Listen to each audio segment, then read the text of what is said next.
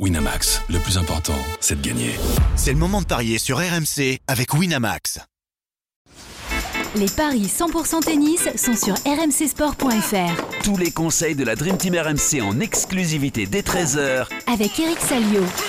Bonjour à toutes et à tous et bienvenue dans les paris RMC 100% tennis. On reste aux États-Unis cette semaine avec l'ATP de Winston-Salem et le WTA de Cleveland avec les Français Bonzi, Fils, Van Hache et Garcia. Pour en parler, j'accueille Christophe Payet. Salut Christophe.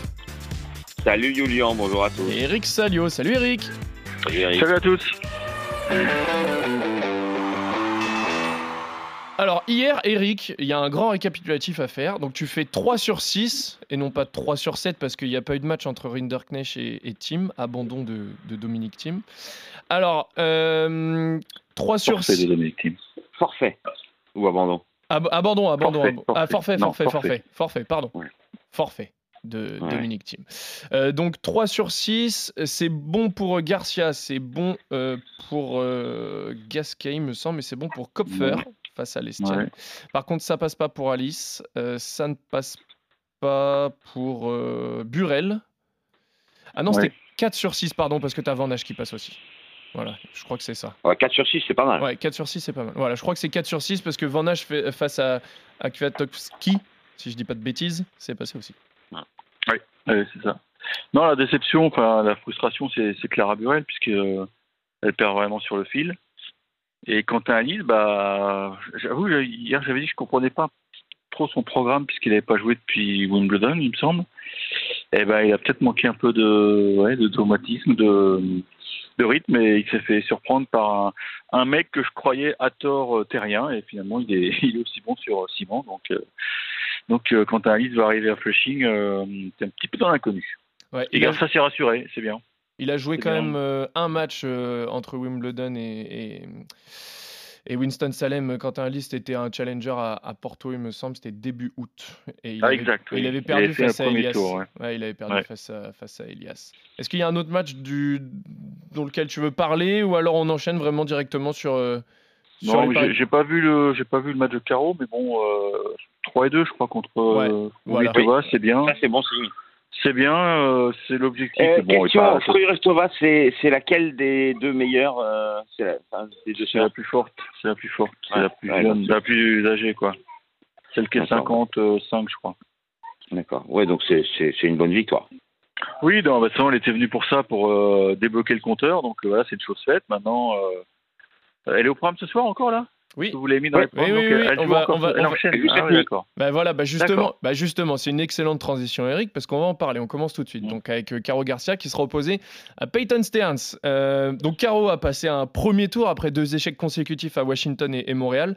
Donc vous en avez parlé, elle s'est imposée face à Fruvertova. Et trois échecs. Oui, trois échecs, trois échecs. Après, euh, donc elle s'est imposée face à Fruvertova en, en 2-7, après euh, un petit peu plus d'une heure de jeu. Donc première confrontation entre la française et l'américaine. Est-ce que Caroline Garcia est repartie sur le bon chemin? Est-ce qu'elle est favorite, Christophe? Elle est favorite, oui. Elle est favorite à 1,40. La française de 95 pour euh, l'américaine. Euh, jeune américaine de oui, 22 ans, euh, qui est 58e mondiale, qui a battu Trévisan sur abandon au premier tour, alors que Caroline Garcia a battu Stova, on l'a dit, vous en avez parlé hier. J'espère pour elle que ça sera le match déclic, puisqu'elle restait sur cinq défaites, euh, quatre défaites d'affilée. Premier tour à Washington, à Montréal, à Cincinnati. euh, donc elle a une victoire en cinq matchs sur le ciment nord-américain. Euh, Peyton Stearns, c'est pas terrible, terrible, c'est moyen. 7 victoires, 7 défaites depuis Roland Garros. Élimination au premier tour à Cincinnati, battu par Leila Fernandez. Le deuxième tour à Washington, battu par Pegula. Quand elle gagne des matchs, c'est plutôt des challengers. Elle n'a pas gagné deux matchs de suite. Euh, pardon, des, qualifications. Elle n'a pas gagné deux matchs de suite hors qualif depuis euh, fin mai à Rabat. Donc c'est plutôt un bon tirage quand même pour Caroline Garcia, qui euh, pourrait atteindre les quarts de finale de ce tournoi de Cleveland si elle arrive à s'imposer. Je, tenterais même peut-être euh, 2-7-0 à 1-82 parce que d'habitude c'est plutôt 2-1 Garcia, mais là ce- cette belle victoire contre Linda Fruhvirtova me, me laisse à penser que ça va servir de déclic. Eric, est-ce que c'est le déclic pour Caro Garcia? Bon, c'est trop tôt pour le dire. hein. Il, faut, il faut plusieurs victoires euh, sous la ceinture pour Une vraiment. confirmation, euh, surtout. Pardon? Une confirmation surtout. Ouais. Non, mais alors, alors cette américaine, euh, elle était, enfin, elle était quasiment inconnue en début d'année quand même. hein. donc c'est une fille qui, a- qui est montée Ouais. euh, assez vite, qui a dû euh, de mémoire bien euh, donc en début d'année, peut-être Indian Wells ou Miami. Maintenant, elle n'était pas au mieux quand même hier contre Trevisan, mais qui est pas facile à jouer sur quelles que soient les surfaces. Elle va peut-être manquer un peu d'expérience. Mais bon, c'est une fille qui va, à mon avis, rentrer dans le match sans, sans complexe, comme toutes les Américaines, elles n'ont absolument rien à perdre. hein. Elle se dit qu'en face, il y a, ok, il y a Garcia, euh, qui est 6 ou 7 mondial, mais qui est peut-être rien, mais moi je suis là pour la dégommer, quoi. Donc ça va falloir qu'elle soit très sérieuse. Je pense qu'un 40, c'est une belle cote, une belle cote de base, quoi, pour, euh, pour faire des petits combinés avec ça, parce qu'après, avec Caro, euh, comme c'est toujours fragile, elle n'est pas à l'abri de, de faire un mauvais set, mais de se reprendre. Donc moi, je me contenterai de la cote sèche. D'accord, t'as pas envie de tenter le 2, le, Non. le 2-7 à 1 Non, c'est trop fragile tout de suite là pour euh, chez Caro, donc elle a besoin vraiment de gagner deux trois matchs. En priori, elle aurait un quart pas facile, hein, euh, si je me souviens du, du tableau euh, lors du tirage au sort, mais je sais pas où en est le tournoi, mais je pense qu'elle pouvait retrouver une fille, qui, euh, une sorte de bête noire en quart, c'est à vérifier, mais bon, on va on va aller match par match. C'est une américaine qui est vraiment à sa, à sa portée. En, en quart, elle pourrait rencontrer soit euh, Greber, Zhou, Alexandrova, Sasnovic, Wang et Paulini. Si jamais elle passe. Ah, En quart, pardon, non, en quart, pardon, ce serait euh, Greber ou Zhou. Ah d'accord. Ah donc euh, il y a une des filles euh, de ces bêtes noires qui a sauté alors. Ce serait alors bah c'est Blinkova qui a sauté face à Zhou. Voilà, Ouais, c'est Blinkova. Blinkova qui l'avait battu à Roland. Voilà, Blinkova a sauté face à, D'accord, bon, bah, c'est bien. Il y, a- il y a vraiment un coup à faire. hein. Elle peut prendre 250 points, euh, Ok. pas facile parce qu'il y a du monde en bas, hein, mais Il y a peut-être une petite Ça peut, ça- autoroute qui vient de ouais, qui vient de ça peut rigoler. Ça Ok, peut rigoler. Très bien. Bon, vous voyez On tous les rappelle deux. qu'elle est tête de série numéro 1 de ce tournoi. hein. Bien sûr, ouais. Voilà. Vous, Wildcard, ouais. vous voyez tous les deux la victoire de Caroline Garcia. Messieurs, Ouais. Ouais. sans trop grosse surprise face à, à- à Peyton Stearns. Euh, on enchaîne, on passe chez les garçons avec Arthur Fisk qui est opposé à Brandon Nakashima. Euh, Fisk a fait une bonne campagne sur terre battue à Hambourg avec une demi-finale perdue face à Zverev. Bon, à Cincinnati, il a aussi passé trois tours face à Bolt, Zhang et Hubert. Et Humbert, pardon. Il y a déjà Non, une. ren- sur Pardon sur. Oui, c'est ça. Sur verre. Oui, c'est ça. En fait, sur il gagne les matchs de qualif contre Holt et Zhang. C'est ça. Euh, Il y a déjà une rencontre en- entre les deux. hein. C'était en demi euh, à Lyon en mai dernier, victoire du Français. Là, il n'est pas favori, Christophe.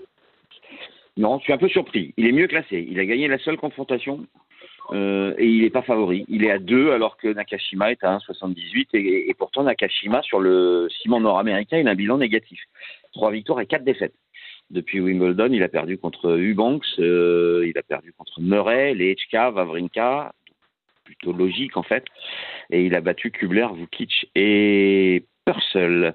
Moi, je fais confiance à Arthur Fils qui euh, a choisi en fait de jouer Hambourg et du coup il n'est pas parti aux États-Unis tout de suite. Il a deux victoires et une défaite euh, et il a perdu contre Bear, donc euh, à Cincinnati. Mais euh, je pense qu'il est tout à fait capable de s'imposer face à euh, Nakashima qui est pas au mieux en ce moment. Euh, donc je joue la victoire d'Arthur Fils côté à deux. Eric, est-ce que tu es d'accord? Surtout que Nakashima c'est trois victoires sur ses dix derniers matchs. Oui, c'est vrai, ça fait une, une- un bilan qui est très très négatif quand même pour l'Américain. Eric, est-ce que tu vois aussi la victoire d'Arthur Fils? Moi, j'ai envie de voir un, un Gasque et fils, donc euh, évidemment que je vais prononcer pour le français. Non, en plus, je suis un peu d'accord avec Christophe. Bon, ah, c'est- les, codes sont un peu. Bon, c'est du 50-50, mais Nakashima, euh, c'était l'un des. Enfin, je, parle au passé, mais euh, j'exagère peut-être, mais enfin, il n'a pas décollé comme on aurait pu le penser.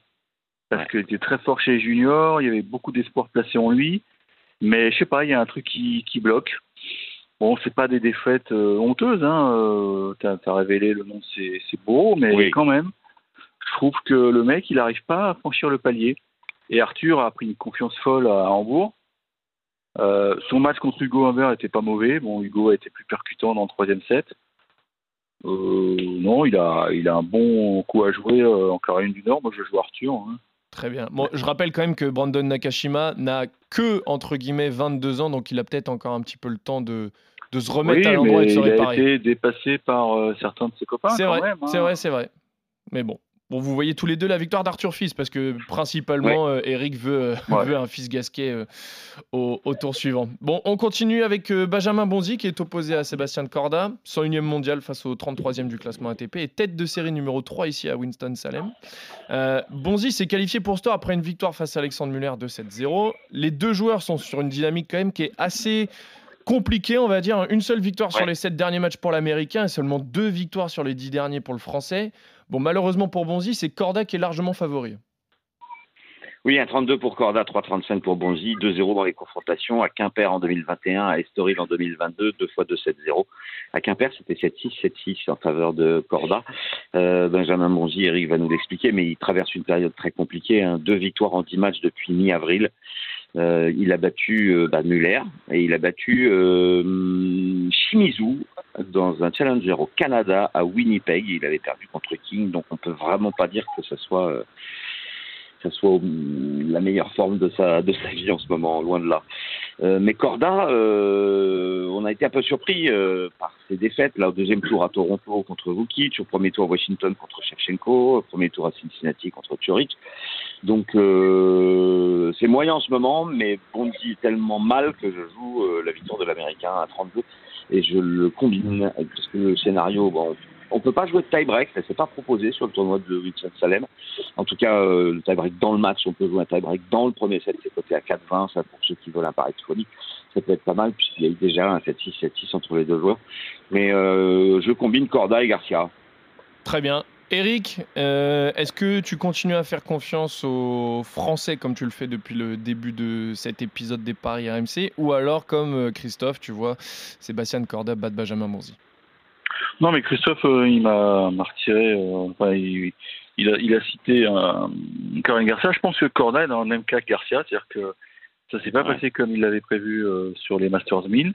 Donc, un petit coup de fil, une wildcard, et il doit se rassurer, quoi, parce que lui, elle s'approche et tu pourras te permettre d'arriver à poil, entre guillemets, euh, avant un grand chelem. Donc, euh, c'est un tournoi qui est important pour lui.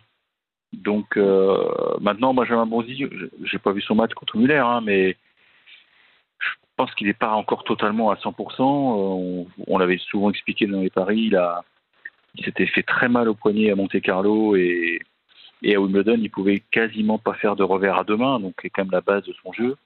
Donc c'était du bricolage, du bricolage, euh, enfin industriel, non, du bricolage, du coup humain, quoi.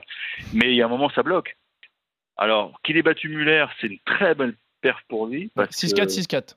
Ouais, parce que Muller, quand même. euh, Bon, Muller, c'est pas. Le ciment, c'est pas son truc, hein, j'ai l'impression. Mais quand même, euh, il fallait le chercher ce match. Et je pense qu'il a vu du mieux dans ses performances. Mais je pense que ça suffira pas pour battre Corda. Très bien. Donc, joue Corda. donc victoire de Corda, tu es encore ga- Et je d'accord le, je le le couple avec Caro. Ça, Voilà. c'est un beau petit couple. Et ça fait 1,85 Corda oui. et Garcia. Et si tu rajoutes Fils, euh, 3,70. Oh, mais c'est magnifique. Magnifique. Euh, on continue. Le dernier match, messieurs. On termine. C'est Lucas Van Hache qui s'est qualifié cette nuit face à, à Tyson Kwiatkowski. Kwiatkowski, je vais avoir vraiment du mal à le dire. Euh, une qualification en 3-7 hein, après avoir euh, perdu le premier. Il jouera cette nuit donc face à Alexander Vukic, l'Australien 51e mondial. Vukic a fait une finale sur dur à Atlanta fin juillet qu'il a perdu face à Taylor Fritz. Il a l'expérience et bon, logiquement, face à Van il est favori, Christophe? Oui, 1,64 pour euh, Vukic et 2,20 pour Van qui mène 1-0 dans les confrontations, mais c'était de la terre battue dans un challenger au Portugal à Maia et l'année dernière. Mais je pense que Lucas Van Hache est meilleur sur terre battue que sur dur. Euh, D'ailleurs, il a, il a très peu joué sur le ciment nord-américain. Il, il a une défaite en qualif contre Purcell à Cincinnati et cette victoire contre euh, Piatowski. Euh, difficile, de 7 à 1. Euh, Vukic, il a quand même battu des joueurs bah, comme Korda, comme Turic, comme Humbert en demi-finale à Atlanta. Donc il est capable de, de jouer, euh, de battre des joueurs mieux classés que lui. Il a battu Eubanks aussi. Il a battu aussi Eubanks. Donc moi je jouerais la victoire de Vukic à 1,64 pour la victoire de l'Australien. Eric? Bah, tout est dans, tout est dans la dans la, la, la motivation de, de Vukic parce que bon, il a, il fait un été fantastique. Je pense qu'il s'y attendait pas, donc il a, il a atteint maintenant un super classement. Maintenant, est-ce qu'il a envie de se brûler les ailes avant de, de jouer l'US Ça, c'est la grande question. Il a, il a moins besoin d'une victoire que, que Lucas Van Haché. On est d'accord. Maintenant, euh, sur la confiance, euh, il est capable de battre le français, c'est clair. Le mec, il, est, euh, il joue très très bien. Il joue très très bien. Il n'y a pas beaucoup de failles dans son jeu. Maintenant, Lucas Van Haché, c'est un guerrier. Hein. Vous avez vu hier, euh, bon, il, il- je pense qu'il découvrait son adversaire, il prend un set dans la vue, mais derrière, euh, ça passe tranquillement, quoi. Donc il est capable. Est-ce faut vraiment pas jouer le 3-7 sans donner le vainqueur à 2-10 sur ce match Écoute, c'est peut-être une option qui peut se tenter parce que oui, c'est très intéressant ce que tu proposes, je pense, parce que non, mais Van Hacheux, on le connaît, quoi. C'est un mec qui lâche rien. Il est frais parce qu'il a pas beaucoup joué depuis qu'il a posé le pied en Amérique du Nord, donc euh, il va tout donner. Et je te dis, ok, tu peux. il- C'était un free de longue date. Est-ce qu'il a vraiment besoin d'aller euh, brûler euh, Bon, d'un autre côté, Des- il est des forces. 51 e hein, c'est toujours bien de, de prendre des points. C'est pas comme s'il Oui, était top bien 20 sûr. et tu vois, Bien sûr, mais on- tu connais ce tournoi en veille de Grand Chelem. plein de surprises. connais. déjà. Donc, euh, Souviens-toi de l'affiche de la finale de l'an passé, personne euh, s'y attendait. Donc, Je euh, me souviens pas, à vrai dire. Mais... bah, c'était Manarino contre je sais plus qui, mais Oui, Manarino, Manarino, son- Voilà. Donc voilà, il y a toujours des surprises. Les mecs sont les cadors, comme Corda, ils sont là pour se rassurer. Donc à la rigueur, ils gagnent 2-3 matchs. S'ils perdent derrière, c'est pas très grave parce qu'ils ont des ambitions. Ils auront des ambitions à l'US. Je pense que Vukic aussi arrive, arrivera à l'US avec des ambitions. hein. Maintenant, ça va dépendre du tirage au sort. donc hein. si on suit le Mais je joue raisonnement, Vukic, je joue Vukic voilà. en 3. si on suit le raisonnement, euh, il faut qu'il gagne 2-3 matchs, c'est-à-dire que Vukic, forcément, euh, dans les 2-3 matchs, il y a suite face à Van Hacheux, donc il gagnera celui-là. Ouais. Euh, donc Vukic en 3, Christophe, est-ce que- 3,60. Voilà, excellent. Euh, je voulais juste voir avec vous, messieurs, est-ce qu'on peut faire un petit mot rapide sur, euh, sur Gracheva? Parce qu'on a parlé de tous les Français et Françaises qui étaient présents Oui. sur le tableau aujourd'hui. Bon, Gracheva, elle est opposée à l'Allemande Tatiana Maria. Est-ce qu'elle est favorite déjà, Christophe? Non, c'est 2,05 pour Gracheva, 1,76 pour Tatiana Maria.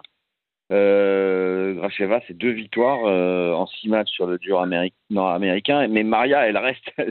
c'est le terrain Salio qui s'applique là. Bah Elle vient bah voilà, gagner bah, bien dimanche sûr. un challenger euh, contre Fiona Ferro à Barranquilla. C'était dimanche. Alors, Colombie. elle a un, un bon bilan. Euh, 9 victoires sur les 12 derniers matchs. Mais là, euh, moi, je joue, je joue Gracheva à 2,05. Euh, Théorème Salio.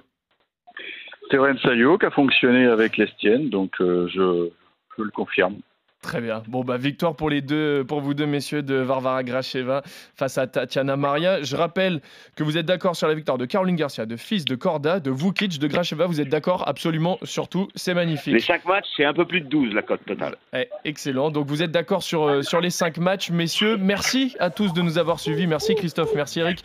On se retrouve ciao. dès demain pour d'autres paris 100% tennis sur RMC. Salut à tous.